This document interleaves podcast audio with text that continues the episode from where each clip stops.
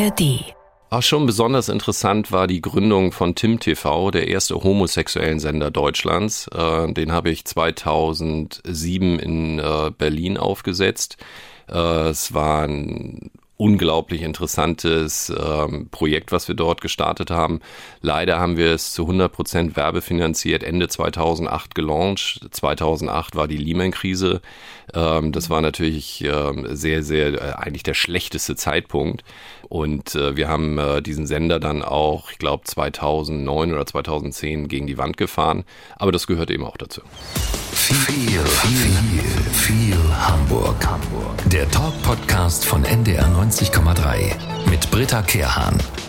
In seinem früheren Leben war er Torwart, Hockey-Torwart beim Harvestehuder THC, Nationalspieler, hat viele Titel geholt. In seinem Jobleben danach hat er die Position gewechselt.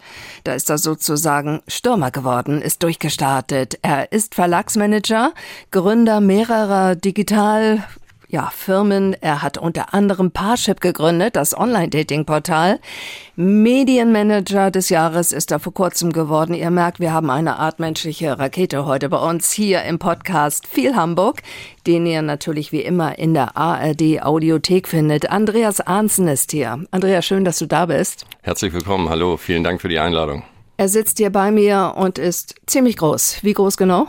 1,96. Oha, also hast du immer schön den Blick von oben. Äh, wie lebt es sich als großer Mensch? Gut, du bist nicht der Einzige, der so groß ist, aber mm, ja, ich finde doch außergewöhnlich groß. Wie lebt es sich als großer Mensch in Hamburg? Kommst du gut klar?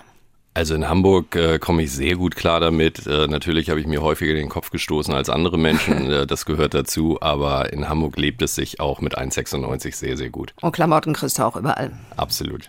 Sag mal, wie kommt ein Topmanager wie du morgens aus den Federn, unausgeschlafen, gerädert, ziemlich platt, Nase voll von all den Terminen, die da anstehen? Oder ist in dir Feuer und du sagst, schön, dass ein neuer Tag da ist? Also ich stehe in der Regel zwischen fünf und sechs auf, bin immer gut gelaunt. Also es gab noch nie die Situation, dass ich schlecht gelaunt aufgestanden bin. Ich freue mich auf den Tag, äh, egal wie viel dort äh, zu tun ist und ähm, bin extrem positiv denkender Mensch und so starte ich dann auch in den Tag. Ihr, die den Podcast jetzt gerade hört, ihr konntet das vorhin nicht äh, sehen, aber ich beschreibe es mal. Als er kam, kam er auf seinem sehr schnittigen Rad, sehr schnellen Rad angedüst und ja, war plötzlich hier, sportlich, sehr schlank, ähm, bisschen sportlicher Typ. Oh, ich glaube schon. Also ich könnte Immer noch? natürlich, jeder kann ein bisschen mehr Sport machen und äh, da würde ich mir auch wünschen, ein bisschen mehr Zeit dafür zu haben.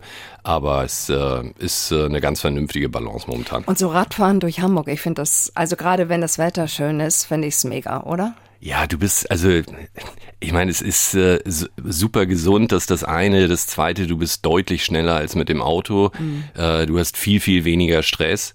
Und äh, ich benutze eigentlich immer das Fahrrad, wenn ich in der Stadt unterwegs bin, außer es regnet. Das Ja. passiert natürlich Na häufiger klar. in Hamburg, ähm, aber ansonsten haben wir ja auch ein gutes U- und S-Bahn-System, wir haben Busse und ähm, ich versuche weitestgehend den äh, Wagen zu Hause stehen zu lassen. In welchem Stadtteil bist du zu Hause? In Eppendorf. Beschreib mal ein bisschen, was du an diesem Stadtteil so cool findest. dass man in Walking Distance alles hat, was man braucht, ähm, dass dort wirklich Leben ist, dass ähm, man von der, ich will mal sagen, Digitalisierung, den Schließungen von, von Einzelhändlern und so weiter noch einigermaßen verschont geblieben ist.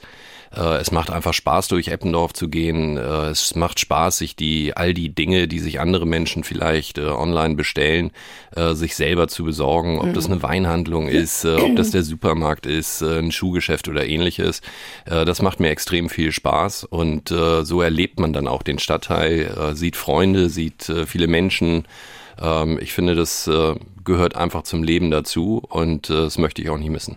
Es gibt Menschen in anderen Stadtteilen, äh, die haben so Vorurteile Eppendorf gegenüber. Die sagen, ach, das ist der Stadtteil der hysterischen Mütter, wenn die Kinder zur Schule kommen. Oh, ich weiß nicht, ob ich das jetzt unbedingt äh, unterschreiben würde. Ähm, ich glaube, also ehrlich gesagt habe ich überhaupt keine hysterischen Mütter, egal ob in Eppendorf oder woanders, äh, gesehen. Ich überlege auch gerade, Nee, ich würde, würde dem widersprechen. Ja. Ich sehe dieses Bild in Eppendorf nicht. Du hast Kinder? Ich habe Kinder, ja. Wie alt sind die? 24 und 35. Okay. Der 35-Jährige ist der Sohn aus der ersten Ehe meiner Frau. Ich habe ihn beim Hockeycamp trainiert, habe mich in die Mutter verliebt und Ach, äh, so hatte ich auf Ja. einmal einen achtjährigen Sohn. Und dann haben wir noch eine gemeinsame Tochter bekommen, Elle, die ist jetzt 24 und lebt in Köln. Also alle groß, alle auf guten Wegen Absolut. sozusagen. Was Ja. machen die? Ähm, Elle ist äh, im Fußballbereich unterwegs in Köln. Was macht sie da? ist auf speziell? äh, einer Social Media Plattform und ähm, ist einfach äh, reitet, aber interessiert sich für Fußball. Das ist sensationell die die Kombination. Und mein Sohn ist äh, in äh, Berlin, hat gerade geheiratet und arbeitet äh, für eine Firma, bei der es um Sicherheit äh, für Kinder im Netz geht. Ein ganz ganz tolles und ganz ganz wichtiges Thema. Ähm, da bin ich sehr, sehr stolz drauf, dass er das ähm, so stark verfolgt und äh, sich um die Sicherheit der Kinder kümmert. Habt ihr als Eltern, als eure Kinder kleiner waren, auch sehr darauf geachtet, was die machen? Also auch digital? Ich weiß nicht, ob man das äh, als äh, darauf achten äh, bezeichnen kann. Wir haben versucht, unseren Kindern im Prinzip medial alles zu ermöglichen. Äh, es gab keine Spielregeln bei uns und vielleicht war das der, der Schlüssel äh, dafür, dass sie alles ausprobiert haben, aber äh, in Maßen. Also ähm, natürlich haben die mal an einer, an einer Playstation irgendwie gespielt, aber die haben genauso ähm, ihr Buch genommen und äh, in Ruhe gelesen. Ähm, wir mussten da relativ wenig eingreifen. Vielleicht lag es daran, dass sie die Freiheit hatten, selbst zu wählen äh, und dadurch die Begehrlichkeit äh, vielleicht etwas geringer war, als wenn, äh, wenn es so viel Spielregeln wie, wie in anderen Haushalten vielleicht gab. Ich habe ja am Anfang erzählt, was du alles machst und gemacht hast. Das ist unfassbar viel. Also allein Medienmanager des Jahres zu werden, ist ja schon ja eine gute Auszeichnung. Gibt es irgendwas in deinem Leben, ähm, das du nicht so gut managen kannst? Ja, bestimmt. Also ich glaube, das ist auch ganz, ganz wichtig, sowohl, beim Sport als auch beim im Unternehmertum, ähm, ist, dass man weiß, was man kann und was man nicht kann. Ähm, dass man äh, sehr offen dafür ist, andere Menschen mit anderen Menschen zusammenzuarbeiten, die Dinge besser können. Äh, ich habe das große Glück gehabt, eigentlich in meiner beruflichen Laufbahn immer Dinge machen zu können, die mit Aufbau, mit Neuem, mit Ideen, mit Gründung zu tun hatten. Ähm, ich bin nicht der Manager-Typ, äh, der irgendwo eingesetzt wird, um tausend Menschen äh, zu entlassen, äh, Cost-Cutting zu machen und so weiter. Es ging bei mir eigentlich immer um Wachstum, um Neues. Ähm, dafür habe ich ein Fable. Ich, ich freue mich, Bedürfnisse befriedigen zu können mit den technologischen Möglichkeiten, die wir heute und in der Zukunft haben werden. Äh, so entstehen dann auch Ideen wie Parship oder Radio D oder ähnliches. Ähm, und das treibt mich an. Das macht extrem viel Spaß. Und ähm, ja, wie gesagt, ich hatte das große Glück, äh, das immer so ausleben zu dürfen. Du bist ganz viel unterwegs. In Bayern ist deine Firma, dein Verlag, wo du ja arbeitest. Das Gefühl, wenn du dann zurückkommst in deine Heimatstadt nach Hamburg, wie ist das? Wo kriegst du am meisten Hamburg-Gefühl? Ah, Das meiste Gefühl bekomme ich eigentlich, ähm, wenn ich vom Flughafen äh, nach Eppendorf fahre, mich auf meine Familie freue, mich auf Eppendorf, auf Hamburg freue. Da, da spüre ich, da bin ich wieder zu Hause. Ja. Äh, dieses Gefühl habe ich noch nicht am Flughafen, weil ich finde, ähm, wir haben leider in Hamburg äh, aus meiner Sicht den schlechtesten Flughafen äh, Deutschlands.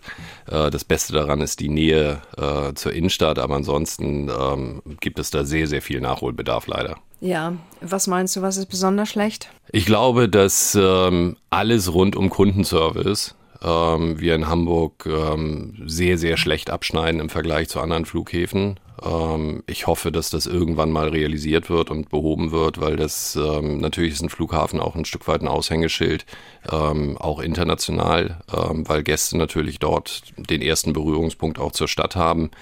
Ähm, und wir haben dort ganz, ganz viele Dinge, die sehr mäßig gemanagt sind. Hast du es mal irgendwie angemerkt und dich schon mal offiziell beschwert? Ähm, auch das ist ein Problem. Äh, finde erstmal heraus, wo du dich beschweren kannst. Ja, es ist ja schon fast unmöglich, äh, verloren gegangenes Gepäck irgendwie zu bekommen oder ähnliches. Das stimmt. Ja. Ähm, das ist alles deutlich äh, schlechter geworden, aber ich bin ja ein positiv denkender Mensch. Vielleicht dreht sich das irgendwann mal. Wo in Hamburg kommen dir die besten Ideen? Du hast ja davon gesprochen, dass du das Glück hattest, immer was erfinden zu können oder Ideen ausleben zu können. Wo sind die Plätze in Hamburg, wo dir diese Ideen kommen? Also ich habe keinen festen Platz, aber ich habe eine feste Regel. Ich sitze nie länger als zwei Stunden ähm, vor meinem Notebook oder vor, vor dem Bildschirm. Ähm, ich ähm, unterteile sehr stark zwischen, was muss ich am Rechner machen und was kann ich rein per Audio, also per Telefon ähm, erledigen. Mache mir eine kleine Liste, gehe dann vor die Tür, egal wie das Wetter ist, mhm. ähm, und äh, führe dann meine Telefonate. Und da gibt es natürlich auch ähm, mal Pausen ähm, in denen ich mich irgendwo in irgendeiner Seitenstraße wiederfinde. Äh, ich habe keine feste Route und äh, da kommen einem dann äh, teilweise Ideen, äh, manchmal basierend auf irgendwelchen Dingen, die man ähm, ungeplant äh, vor Augen hat. Und ähm, so entstehen dann letztendlich neue Modelle. Deine krasseste Idee, die du jemals hattest? Auch schon besonders interessant war die Gründung von Tim TV, der erste homosexuellen Sender Deutschlands. Äh, den habe ich 2007 in äh, Berlin aufgesetzt. Äh, es war ein unglaublich interessantes ähm, Projekt, was wir dort gestartet haben. Leider haben wir es zu 100 Prozent werbefinanziert Ende 2008 gelauncht. 2008 war die Lehman-Krise. Ähm, das war natürlich ähm, sehr, sehr, äh, eigentlich der schlechteste Zeitpunkt. Und äh, wir haben äh, diesen Sender dann auch, ich glaube, 2009 oder 2010 gegen die Wand gefahren. Aber das gehört eben auch dazu. Sag mal, du hast ja Hockey gespielt. Ich habe es am Anfang gesagt, beim HTHC hier in Hamburg. Ein großer Verein mit viel Tradition und Erfolgen. Bist du manchmal noch da auf dem Platz? Ja, leider relativ selten, weil äh, gerade wenn man pendelt, ähm, kommt es eben vor, dass ich nur zwei, drei Tage hier in Hamburg bin und äh, die verbringe ich dann natürlich mit der Familie, auch mit Freunden. Mhm. Ähm, äh, versuche aber zwischendurch mal beim HTRC zu sein und auch Spiele ähm, zu sehen, weil man auch dort natürlich viele alte Bekannte auch wieder trifft. Weißt du noch, also ich finde ja immer, man hat so Gerüche in der Nase, die sich so fest eingebrannt haben im Kopf. Bei mir ist es so, ich habe früher Leichtathletik gemacht auf der Jankow-Bahn. Ich habe es heute noch in der Nase wie es dann abends nach dem Training gerochen hat, wenn wir auf dem Rasen gesessen haben, um uns herum die Tatanbahn, ein bestimmter Geruch. Hast du den Geruch vom Hockeyplatz auch noch in dir drin? Nein, ich bin ja groß geworden noch auf äh, Naturrasen. Ja. Und ähm, dann kam ähm, zum Ende meiner, ja, ich muss mal überlegen, äh, da war ich dann, glaube ich, 16 oder 17, da kam dann äh, langsam der Kunstrasen auf. Und ähm, einen Geruch habe ich dort nicht mehr, nicht mehr abgespeichert, aber ähm, einige Geräusche ähm, sind im Unterbewusstsein äh, sicherlich noch da, ähm, die hockeyspezifisch sind und äh, ansonsten extrem viele schöne Momente. Mhm. Und ein Freund ist auf jeden Fall geblieben aus der Zeit, das ist Büdi Blunk vom HTRC, ähm, Olympiasieger, der hat auch so viel gewonnen, unfassbar. Ähm, wir haben vor kurzem mit ihm gesprochen, als die Europameisterschaft war in Mönchengladbach. Und von dort hat er uns diese warmen Worte an deine Adresse geschickt. Andreas und ich kennen uns seit unserer Kindheit. Arnzi war einer der besten Torhüter der Welt und es gibt unglaublich viele Erlebnisse, die uns verbinden. Mich hat immer sehr beeindruckt, wie Andreas neben seiner Karriere und der unendlichen Fürsorge für seine Familie nie seine Freundschaften aus den Augen verloren hat. Ein echter Freund von Arnzi zu sein, ist ein Geschenk und dafür bin ich sehr dankbar. Oh. Ja, sehr rührend äh, und äh, sehr warme Worte, aber so ist äh, Büdi Christian Blunk und ähm, so habe ich ihn äh, immer erlebt und äh, so kenne ich ihn. Mhm. Ihr habt viel Kontakt? Wir haben relativ viel Kontakt, früher natürlich deutlich, deutlich mehr. Ich habe immer spaßhalber gesagt, hat sehr, sehr lange gedauert, bis ich mit meiner Frau mehr Nächte verbracht habe als mit Rüdi Blunk. Wir haben uns ständig äh, früher in der Bundesliga als auch in der Nationalmannschaft ähm, ein Hotelzimmer geteilt und ähm, hatten einfach eine sensationell tolle und erfolgreiche Zeit. Er hat von vielen Erlebnissen gesprochen. Dein schönstes Erlebnis, das ihr beiden teilen konntet?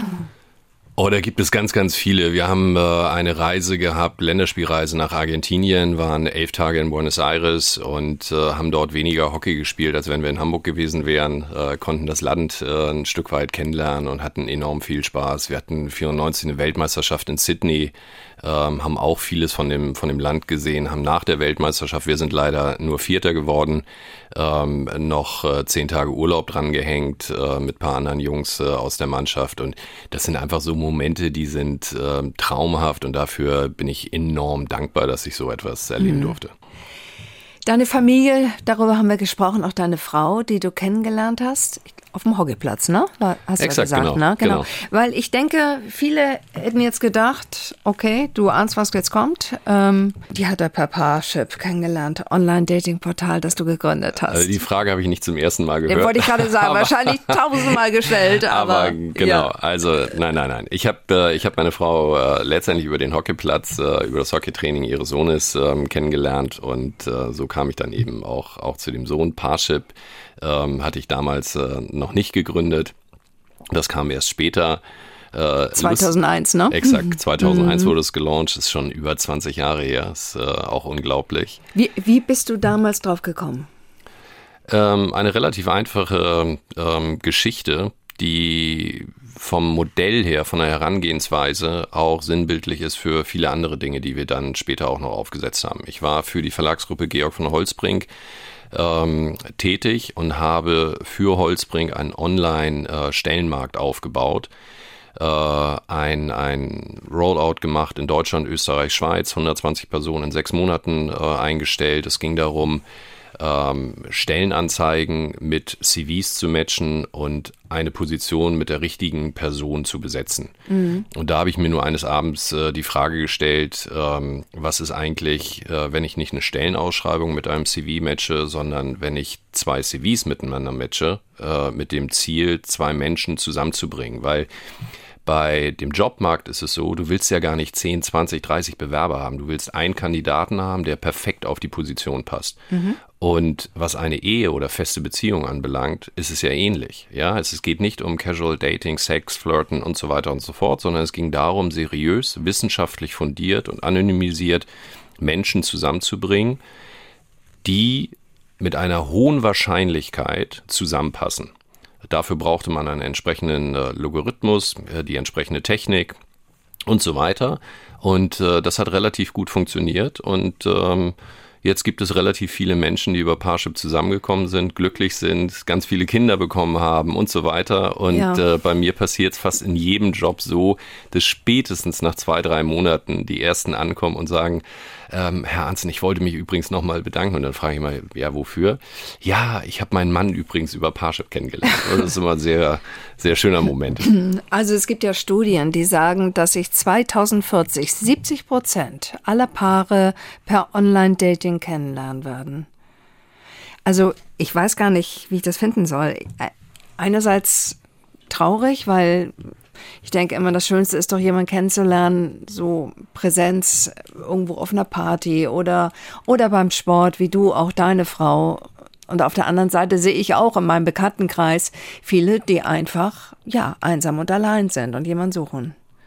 Also das Online-Dating, äh, wenn wir es mal so nennen, ähm, wird ja niemals den persönlichen Austausch, den ersten Moment ähm, irgendwie ersetzen, ja, sondern es geht eigentlich um Wahrscheinlichkeitsrechnung. Es geht doch darum, äh, früher, äh, wenn man, wenn man äh, einen Partner gesucht hat, ähm, Menschen kennenlernen wollte, dann ist man an die Orte gegangen, an denen die Wahrscheinlichkeit sehr groß war, dass man jemand findet, äh, der, der äh, zu einem passen könnte, sagen wir es mal so. Und ähm, hier ist es so, dass über Persönlichkeitsfragen ein Profil erstellt wird von einem, welches gematcht wird mit anderen. Und da ist es natürlich mitnichten so, dass man sagt, der ist sportlich und der andere muss auch sportlich sein oder der ist häuslich, muss der andere auch häuslich sein. Das ist deutlich komplexer, das Ganze. Und man bekommt dann Vorschläge. Es ist ja nichts weiter, als dass man Vorschläge bekommt. Ähm, und ich kenne ganz, ganz viele Menschen, die dies als extrem effiziente, gute Form ähm, erleben, um andere Menschen kennenzulernen. Und ähm, ob dann daraus eine Beziehung wird, ja, das muss jeder selbst entscheiden und das basiert dann selbstverständlich äh, auf dem persönlichen Kontakt und äh, den Erlebnissen, die man dann hat. Vielleicht habe ich zu viele Krimis gesehen. Ne? Ich, ich habe es echt noch nicht gemacht, noch nicht ausprobiert. Aber ich, ich hätte so einen Schiss. Also vor der ersten Begegnung, vor der reellen Begegnung, ich würde dann immer denken, das ist ein Betrüger oder der will mir irgendwas und ähm, ja, kriminell vielleicht und Naja, aber du kannst es ja ausprobieren, ohne dass du gleich äh, jemand triffst. Ich bin immer der Meinung, bei all diesen Dingen, ja, es gibt ganz viele Menschen, die über viele Dinge sehr negativ sprechen. Und ähm, dann frage ich, hast du es überhaupt mal ausprobiert? Ja. ja? Und dann äh, heißt es, nee, habe ich noch nicht und das möchte ich auch nicht und so weiter. Mhm. Das ist alles legitim, ist alles fein, das muss jeder selbst entscheiden. Aber urteilen kann man eigentlich nur über die Dinge, die man selber ausprobiert hat. Online-Dating-Portal, du hast es gegründet, aber das ist für dich Vergangenheit. Damit hast du eigentlich außer der Gründung, was ja schon genug ist, äh, aber jetzt inzwischen nichts mehr zu tun, ne? Da bist du raus? Nein, ich hatte Anteile äh, selbstverständlich an der Company, äh, die musste ich dann ähm, vor, ich glaube, sechs, sieben Jahren abgeben, als ein englischer Fonds äh, diese Company übernommen hat. Und äh, damit war dieses Kapitel dann auch letztendlich mhm. ad acta gelegt. Die Gegenwart von dir habe ich mir heute Morgen nochmal angeschaut, und zwar online die Apothekenumschau, nämlich äh, die wird von deinem Unternehmen gemacht, von Wort- und Bildverlag, äh, Sitz in Bayern, in Bayerbrunn. Soll ich dir mal ehrlich was sagen? Zuerst, als ich das aufgerufen habe, habe ich mich so ein bisschen, ich würde nicht sagen alt gefühlt, aber so, dass ich dachte, wer guckt sich das an? Dann habe ich es aber angeguckt und dachte, gut gemacht. Also sehr übersichtlich, viele Themen, Thema der Woche von Blasenschwäche bis Patientenrechte. Patientenrechte finde ich interessant, hat mich angesprochen, gleich durchgelesen, sehr anschaulich erklärt. Ähm, kannst du das verstehen, dass dieses Image noch da ist und wie arbeitet ihr dagegen an? Also ähm, wir lachen teilweise selbst über uns und unsere Publikation. Wir nennen sie teilweise Rentner Bravo, äh, scheuen uns auch nicht davor, äh, in der Öffentlichkeit so darüber zu sprechen. Aber man muss ehrlich sagen, das ist eben dieses Image eines Titels, der inzwischen 68 Jahre alt ist. Mhm. Das Interessante ist eigentlich, ähm, und das rate ich ähm, jedem, nehmen Sie sich einmal eine Apothekenumschau, blättern Sie diese durch und Sie werden fünf bis zehn Artikel finden, nach denen sie nicht gesucht haben und die sie interessant finden. Und das ist übrigens Qualitätsmerkmal für jegliche Publikation, die Sie vielleicht mal in der Hand halten.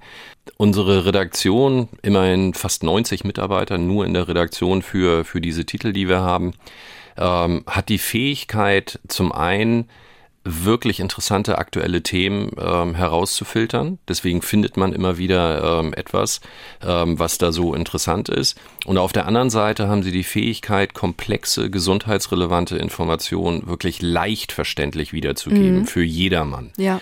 Ähm, das ist auch dringend notwendig, weil wir im Monat circa 22 Millionen Leser haben in Deutschland und circa 10 Millionen Unique User im Internet. Die Schnittmenge sind nur 5 Prozent. Ergo erreichen wir 30 Millionen Menschen in Deutschland mit evidenzbasierter, gesundheitsrelevanter Information. Ähm, das dürfte was, Deutschlands größte Publikation sein, ne?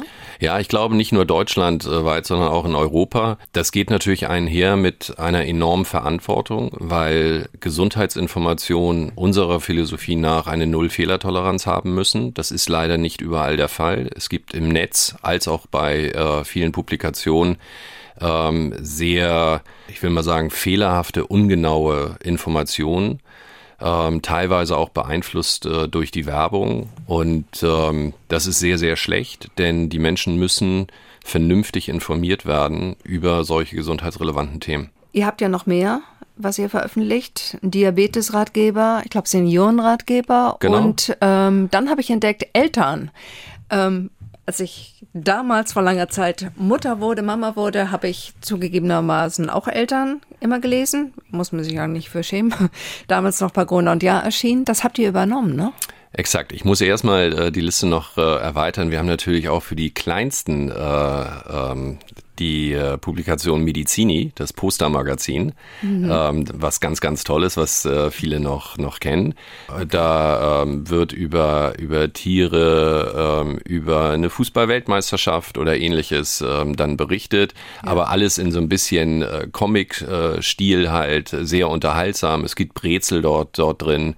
Okay. Ähm, und es ist eben so aufgebaut, dass immer auch ein tolles Poster dabei ist. Und ähm, das äh, finden die Kinder sehr, sehr schön, haben sehr, sehr viel Spaß daran. Ja. Ähm, aber das ist nur eine von mehreren Publikationen. Ich, ja, nee, alles klar. Aber jetzt zu Eltern. Erzähl. Genau. Ja, wir haben ähm, ein, äh, ein Magazin in den Apotheken äh, Baby und Familie. Wir haben das Ende letzten Jahres, äh, haben wir angefangen, dieses äh, zu relaunchen, ähm, das Konzept ein Stück weit zu verändern.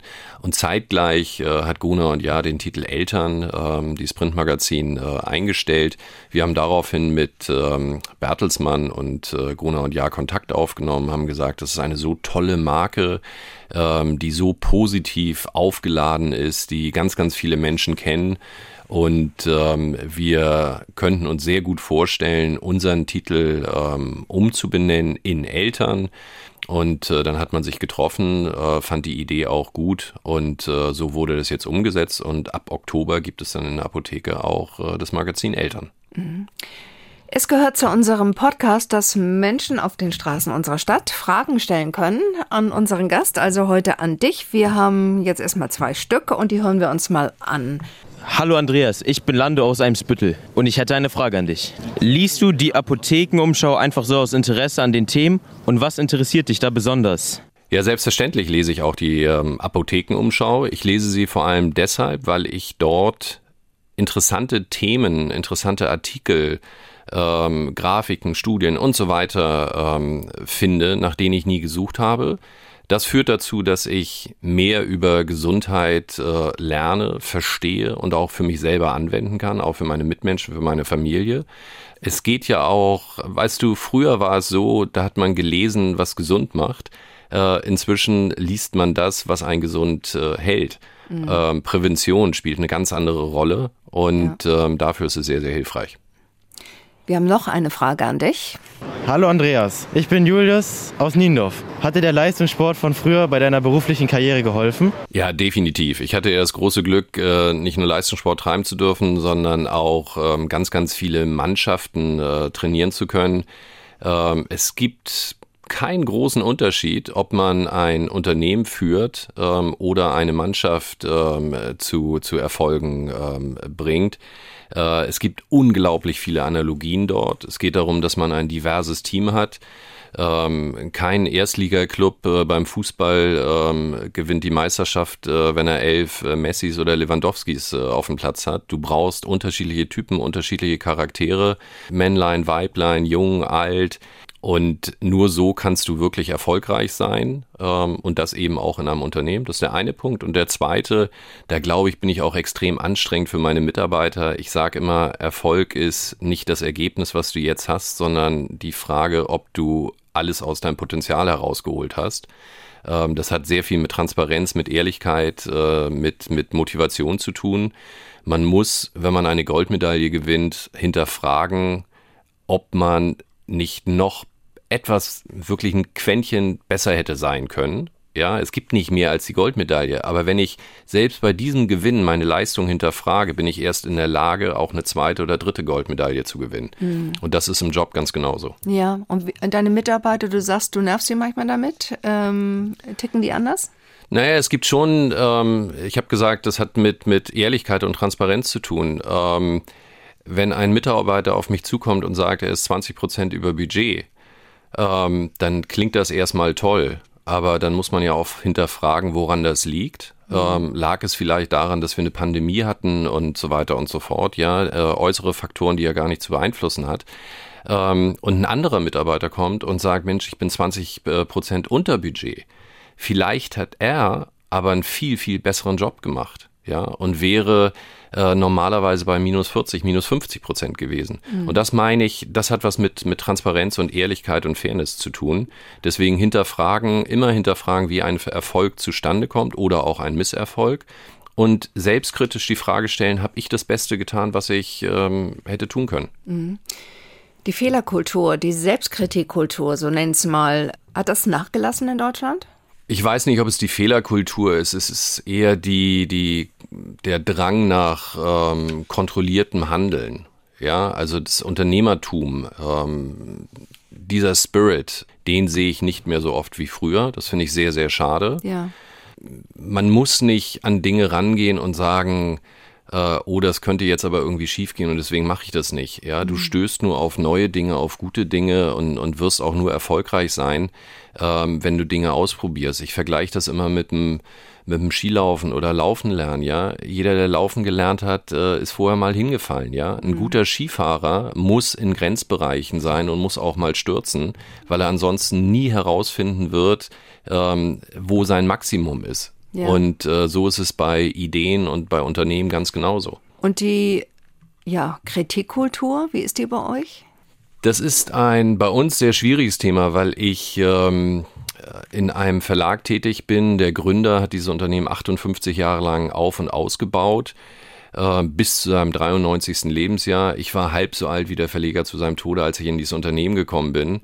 Äh, und natürlich herrschte dort äh, eine ganz andere Kultur ähm, und Führungsstil als die, die ich gewohnt bin, beziehungsweise auch, ähm, auch ähm, forciere. Da reicht es nicht, einem Mitarbeiter zu sagen, du kannst ruhig Fehler machen. Ja, das, das hat viel mit Unternehmenskultur zu tun. Das kann nur Step by Step kommen und das dauert Jahre. Ähm, aber wir versuchen Situationen, in denen ein Mitarbeiter durchaus ähm, hätte besser agieren können, die ruhig mal hervorzuheben im positiven Sinne, ja, und zu sagen, das ist toll, dass du das ausprobiert hast, es ist mhm. toll, dass du dies oder jenes versucht hast ja. und damit auch anderen zu signalisieren, dass genau ein solcher Weg äh, eben nicht irgendwelche negativen Sanktionen äh, äh mit sich trägt, sondern äh, vollkommen in Ordnung ist und sogar gewünscht ist. Wie siehst du, also junge Menschen, so hört man in einigen Unternehmen, haben sich verändert im Gegensatz zu dem, was wir vielleicht erlebt haben im Arbeitsleben. Da ist die sogenannte Work-Life-Balance, Familienleben, Freizeit wichtiger geworden. Wie gehst du damit um? Erstmal finde ich es wichtig, dass wir akzeptieren, dass jeder seinen eigenen Weg äh, gehen möchte. Ja, ähm, dieses ständige Kritisieren an äh, Veränderungen, das war früher aber besser oder wir haben dies gemacht oder jenes besser gemacht. Wir müssen noch mal ganz ehrlich sagen, dass keiner von uns weiß, was die Pandemie mit uns wirklich gemacht hat. Ja, es gibt viele Mitarbeiter, die auf mich zugekommen sind und gesagt haben, ja, und wie sieht das jetzt mit Arbeitszeitregeln aus und dies und jem? Mhm. Da sage ich immer, ähm, ich kann Ihnen nicht sagen, welches die beste Lösung ist. Es mhm. gibt keine Blaupause, es gibt keine Erfahrungswerte. Äh, und Menschen, die das behaupten, sagen dort aus meiner Sicht auch etwas Falsches. Ja? ja. Wir sind gezwungen, und das meine ich im positiven Sinne, gemeinschaftlich, Arbeitgeber, Arbeitnehmer, unsere Gesellschaft, mit dieser neuen Konstellation ähm, neu umzugehen, Dinge auszuprobieren, zu lernen, links und rechts zu schauen, sich mit anderen auszutauschen über deren Erfahrungswerte und dann den richtigen Weg zu finden. Wir haben Mitarbeiter, die ganz hervorragend von zu Hause aus arbeiten und auch auf mich zukommen und sagen, ich würde gerne fünf Tage die Woche zu Hause arbeiten. Das ist generell vorstellbar. Auf der anderen Seite muss man sagen, wir haben keine Erfahrungswerte darüber, was macht es mit einem Menschen, wenn er fünf Tage zu Hause arbeitet. Ich bin verantwortlich für die Gesundheit meiner Mitarbeiter, als Gesundheitsverlag äh, noch mal mehr. Mhm. Und von daher äh, versuchen wir Regelungen zu finden, die den Bedürfnissen der Mitarbeiter, ich will mal sagen, am nächsten kommen aber wir trotzdem noch den gemeinsamen Austausch haben, um auch ein Gefühl dafür entwickeln zu können, wie es unseren Mitarbeitern geht. Das haben wir nicht, wenn man überhaupt keinen Kontakt mehr hat. Künstliche Intelligenz. Wie wird das unser Leben verändern? Wie sieht zum Beispiel deine Branche aus? Ich schließe unsere Branche, also im Medienbereich natürlich mit ein, aber wie wird das Leben in zehn Jahren sein? Ähm, das Einzige, was ich weiß, ist, dass künstliche Intelligenz unser Leben massiv verändern wird. In welcher Form kann keiner momentan absehen. Man muss verstehen, dass all diese technologischen Entwicklungen nicht, linear, äh, nicht linear erfolgen, sondern exponentiell. Das bedeutet, den, den Entwicklungspfad, ähm, den wir reflektieren der letzten zwei, drei Jahre, äh, der wird für die zukünftigen drei Jahre ganz anders aussehen, weil es eben nicht mhm. linear ist, sondern, sondern deutlich nach oben geht. Ja. Und wir, wir reden jetzt über ein ChatGPT 4. Das, was dort an, an künstlicher Intelligenz äh, zu nutzen ist, äh, die Anwendung, die es dort gibt, die werden um ein tausendfaches ja, höher sein und das nicht erst in zehn Jahren, sondern sicherlich in zwei oder drei Jahren. Und es wird äh, die Kommunikation deutlich verändern. Ja. Ja, das wird aber auch dazu führen, dass wir mehr unseriöse und falsche Informationen äh, in der Welt haben. Wir haben das schon gesehen bei den äh, Wahlen in Amerika, in anderen Ländern, äh, was es an Fake News gibt und Ja. so weiter und so fort. Künstliche Intelligenz wird auch dazu führen, dass es von dir digitale Avatare gibt äh, mit exakt deiner Stimme und du dich irgendwo im Netz wiederfindest äh, und du bist es überhaupt nicht, aber du bist nicht zu unterscheiden. Ja. Ähm, und das ist schon so ein bisschen spooky. Wir für unser Unternehmen ähm, haben gesagt, wir bleiben dabei. Gesundheitsinformationen haben eine Null-Fehlertoleranz zu haben. Das bedeutet auch, dass wir als Leuchtturm ja viel doller strahlen müssen, damit die Menschen auch die entsprechende Orientierung finden, die sie brauchen bei Gesundheitsfragen. Und ähm, da wieder positiv äh, gesehen, glaube ich, äh, werden wir eine ganz wichtige Rolle einnehmen. Wir müssen, wir müssen zusehen, wie wir künstliche Intelligenz nutzen, aber wir müssen auch zusehen, wie wir sie dahingehend beherrschen, dass die Menschen wissen, welche Information welchen Wahrheitsgehalt eigentlich noch hat. Ja. Und das wird eine Riesenherausforderung und auch eine Riesenherausforderung für die Medien und für den Staat, weil wir brauchen Medien für unsere Demokratie. Radio.de machst du auch? Mache ich nicht, habe ich damals aufgesetzt ähm, unter der generischen Domain radio.de als äh, Digitalplattform für klassische Radiosender, aber auch das ist schon äh, 14 Jahre her. Regionales Radio hat Zukunft. Das ist jetzt eine Frage. Abs äh, nein, hat, hat ähm, absolut ähm, seine Daseinsberechtigung. Die Menschen möchten über das lokale Geschehen, über das regionale Geschehen informiert werden. Ähm, das sind auch Informationen, die ich so bei Google oder anderen nationalen und internationalen ähm, Plattformen und Anbietern nicht bekomme. Und ähm, ich glaube, dass ich alle Player, egal ob das eine Regionalzeitung ist oder ein, oder ein regionaler Radiosender, sehr stark darauf konzentrieren sollten, das Geschehen vor der Haustür, vor Ort, ja, ähm, das zu erfassen, zu, zu kommentieren, einzuordnen und dann hat man auch seine Daseinsberechtigung. Jetzt bekommst du eine letzte Frage. Diese Frage bekommen alle unsere viel Hamburg-Gäste. Wenn du König von Hamburg wärst, würdest du was befehlen und umsetzen? Als erstes würde ich versuchen, eine tolle Mannschaft zusammenzustellen, die in der Lage ist, eine Stimmung in dieser Stadt zu erzeugen, die von, von positivem Denken geprägt ist, von Aufbruch, von, von Optimismus. Ich würde versuchen, Menschen zusammenzubringen, die ihre Fähigkeiten genau dort einsetzen, wo wir große Bedürfnisse haben. Ähm, da spielt Gesundheit wieder eine Riesenrolle. Ich würde mir sehr wünschen, dass wir viel, viel mehr äh, für Kinder und Jugendliche tun, gerade hinsichtlich äh, Ernährung und Bewegung. Da gibt es enorme Defizite und ich kann auch nicht verstehen, ähm, dass wir dort so passiv sind. Ja, wir sind eine relativ reiche oder vermögende Stadt. Ähm, wir sehen diese Bedürfnisse und jedem von uns ist klar, dass Kinder, die sich im Alter von eins bis zehn nicht sportlich betätigen, nicht, nicht, äh, kein Sport treiben, ähm, nicht, nicht koordinieren können, ähm, dass diese Kinder später ja nie wieder Spaß haben werden an Bewegung und Sport, ähm, erkranken, Fettleibigkeit, Diabetes, metabolisches Syndrom, all diese Dinge dem Gesundheitssystem natürlich extrem zur Last fallen. Ich kann nur aufrufen, wirklich alle Menschen hier in der Stadt äh, sich mehr zu bewegen, mehr für die Gesundheit zu tun und vor allem darauf zu achten, dass wir den Kindern die Möglichkeit geben, äh, sich entsprechend zu bewegen. Andreas Arnzen, es hat wahnsinnig Spaß gemacht, mit dir zu reden. Es hat nicht nur Spaß gemacht, ich fand's total interessant, was du gesagt hast. Vielen, vielen Dank für den äh, netten Austausch. Hat mir ebenfalls viel Spaß gemacht. Wenn euch das Gespräch gefallen habt, hat, dann abonniert ihr diesen Podcast am besten und dann verpasst ihr auch keine Folge mehr. Wir freuen uns auch über ein Like und in der Audiothek findet ihr unter viel Hamburg noch ganz viele andere tolle Gespräche mit Gästen aus und über Hamburg. Und dann haben wir noch einen Podcast-Tipp für euch. Da geht es um einen anonymen Street Art Künstler und seine spektakulären Aktionen. Ein Meister der Schablonen Graffitis, ob auf Kaffeetassen, T-Shirts oder großen Hauswänden.